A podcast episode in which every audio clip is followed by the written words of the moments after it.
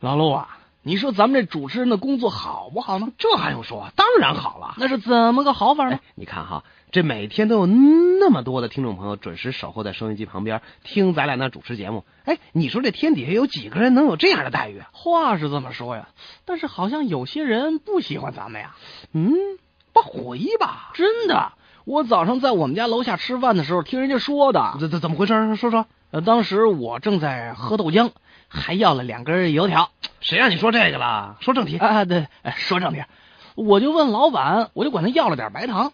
老板，哎，他不愿意给我。你说他多抠门啊！他哎，你净说这些没用的干什么呀？ 耶，怎么没用啊？加白糖要多加五分钱呢。我我问你吧，是谁说咱主持人的坏话来着？你就哦哦，对了，光想着吃了，忘了正经事儿了你。这这瞧你这记性，我正啊，在这儿和这老板为了这五分钱争的不上不下的时候，你就喝哦这一个你这点出息吧，就说你啊，这这老板就对我说呀：“你现在已经是个大牌主持人了，干什么还这么吝啬你呢看看看，被人家认出来了不是？？”哎，那我就赶紧解释啊你，你怎么说的？